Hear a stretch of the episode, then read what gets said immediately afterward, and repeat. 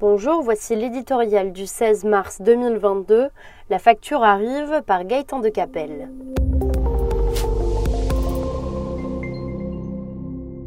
Il est toujours hasardeux en économie de se risquer à l'art de la prévision. Souvenons-nous, c'était il y a quelques mois à peine, la crise sanitaire surmontée, on nous promettait que les choses rentreraient dans l'ordre sans tarder.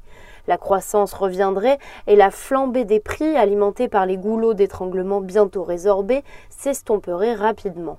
On pouvait rêver jusqu'à ce que surgisse le signe noir de la guerre en Ukraine. Le scénario féerique d'une reprise sans accroc fait désormais place au spectre de la stagflation, un ralentissement de la croissance et un emballement de la machine inflationniste. Le pire n'est jamais certain, mais aujourd'hui tout le monde se retrouve pris à la gorge. Les entreprises qui voient leurs coûts exploser au rythme des prix de l'énergie et des matières premières, les ménages qui en subissent le contre-coup en faisant le plein de leur voiture ou en remplissant leur caddie, les revendications salariales se généralisent, des mouvements sociaux commencent à poindre, bienvenue en terra incognita. Confronté à cette situation à un mois d'une élection présidentielle placée sous le signe du pouvoir d'achat, le gouvernement fait ce qu'il sait faire de mieux, des chèques en bois.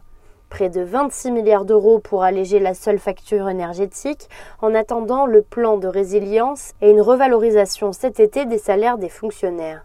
La France ne disposant d'aucune marge de manœuvre budgétaire, cette débauche d'argent public vient instantanément gonfler un endettement déjà hors de contrôle. À ceux qui s'inquiètent de l'inexorable dérive des comptes nationaux, on oppose une réponse désarmante. Il suffira de récolter les fruits de la croissance pour boucher les trous. L'irruption de l'inflation et le ralentissement attendu de l'activité rendent ce calcul plus que douteux.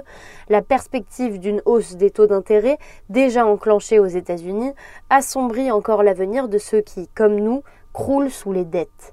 Après des années d'un argent magique dont nous n'avons rien fait, la facture arrive.